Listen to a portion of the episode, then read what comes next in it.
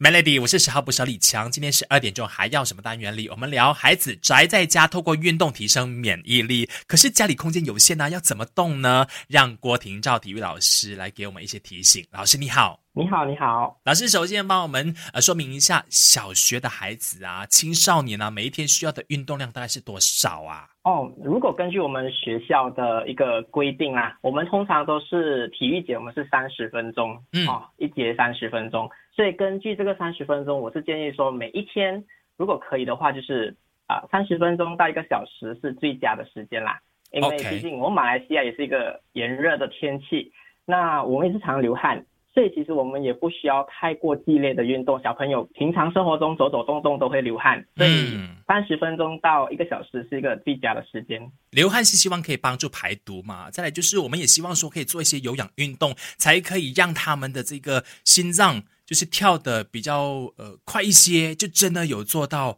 让他们就是活动起来的感觉，是不是？对对对，有有活动才会有呃我们的血液才会循环，然后才会流汗，然后才会排毒。嗯，那哪一些有氧运动是很适合在家里做的呢？哦，我们可以在家里做类似像呃原地跑啊，然后我们可以做那种像 star jump 啊，哦，然后如果小朋友如果会的话，也可以做呃 pumping 啊、那种 sit up 这样的类似的这样的呃运动都可以在家里做，不需要用一些特别的器材啊，是什么这样的东西。明白了，当然，我觉得选对运动之外，呃，也要看对时间吧。还有，如果你能够让他在比较空气流通的环境底下运动的话呢，效果会更好一些。我们等下聊更多哈。守着 Melody，Melody，我是十号捕手李强。今天十二点钟还要什么单元？提醒各位爸妈，孩子在家里上网课，不要让他一堂接着一堂上，中间有空隙的话呢，是不是也可以站起来动一下这样子？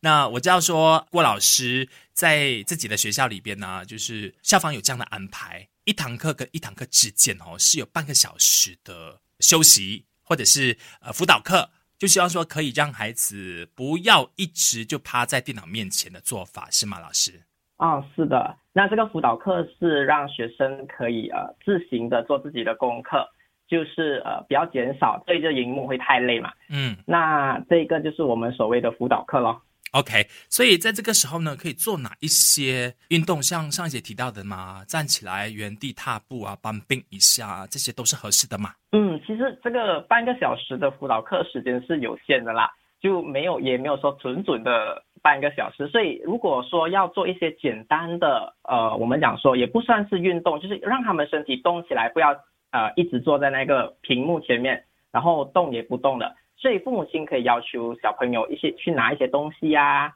或者是做一些简单的家务啊，比如好像帮忙啊折一些衣服啊，或者是拿衣服去外面晒啊，给他动一下。那至少他不是整天从早上做到下午都是一直坐在屏幕前面，导致小朋友会更加的累。我明白了，尤其大一点的孩子，如果你刻意要他起来，哦，跟着音乐我们一起动起来的话，他会觉得说干嘛？那所以如果你让他自己诶到厨房去拿他爱吃的点心啊什么的，就设计一些呃行动路线给他的时候，他就不会一直坐在电脑面前，然后动也不动就昏昏欲睡了这样。对对对，就是不要太刻意的去特别说设计一个运动，叫他去做运动，他就会觉得说啊，等一下我还要上课啊，妈妈，你叫我做运动是不是很奇怪呢？是哎，OK，真的把当天的网课都完成了以后呢，才来一段比较长的时间运动。可是要选对呃时间段，还有在对的空间运动，才比较让孩子觉得说运动是有趣的，我愿意坚持，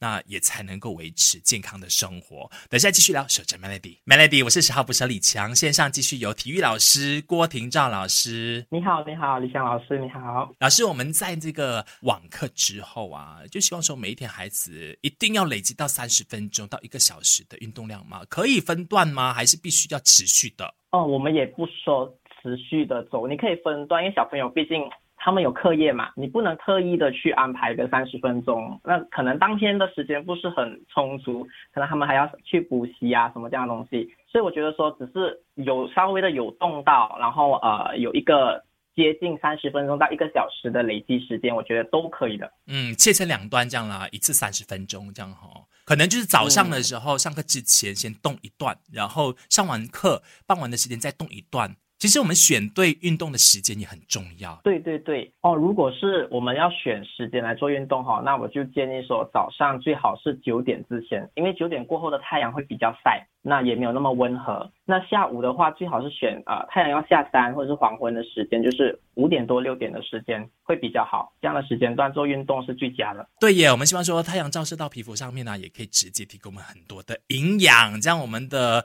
这个抵抗力啊、免疫系统也会变好。嗯，是的，所以我们需要在一些比较宽阔的地方哈，因为阳光才能照射到嘛。嗯毕竟我们做运动在家里面，有大部分的人的家里空间都是有限的，所以嗯而且是密闭的。对对对，东西也很多，你要做运动，可能有时候会碍手碍脚这样的。所以没有错。如果你出去外面，我们的可能家里外面有一个五角机或者是一个空地的地方，那你做运动也比较容易伸展，而且阳光照射的地方也比较空旷，也能呼吸到比较新鲜的空气。嗯嗯嗯嗯嗯，因为如果你在家里做运动，尤其对那一些不怎么爱动的孩子来说，更觉得说，哎呀，我就不舒服嘛，我就没有兴致了。这样，等一下呢，再请老师帮我分享一下，说那些不怎么爱动的孩子有什么小妙招来对付他们吗？让他们一定要动起来，才能够健健康康。守着 Melody，Melody，我是十号补小李强，十二点钟还要什么单元？我们有郭廷照体育老师，老师你好。你好，今天希望说在家里也可以适量的运动哦，让孩子一直都是健健康康的。那针对那些不爱动的孩子哦，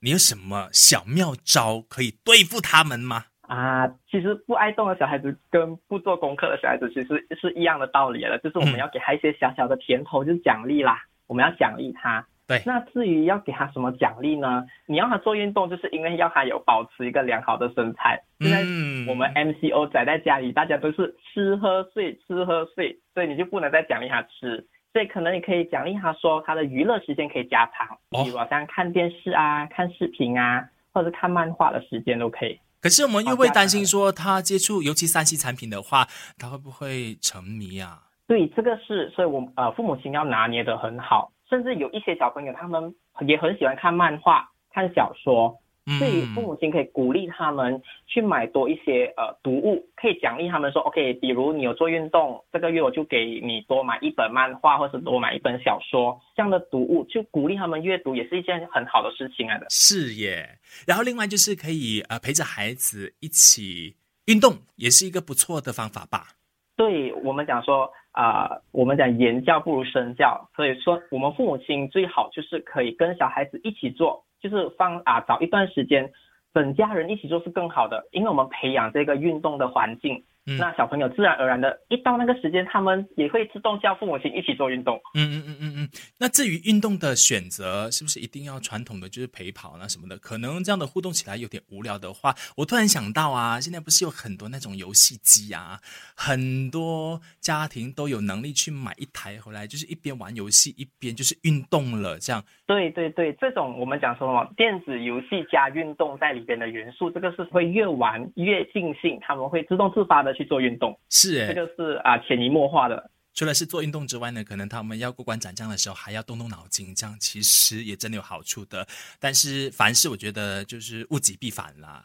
你还是要看管好那些时间，然后不要让他们沉迷在这些电子产品当中，因为他们最终的目的呢，还是要提起精神来回到课业里。是的，谢谢郭老师今天的分享哦，希望给父母亲多一些参考的方向。好，也谢谢你。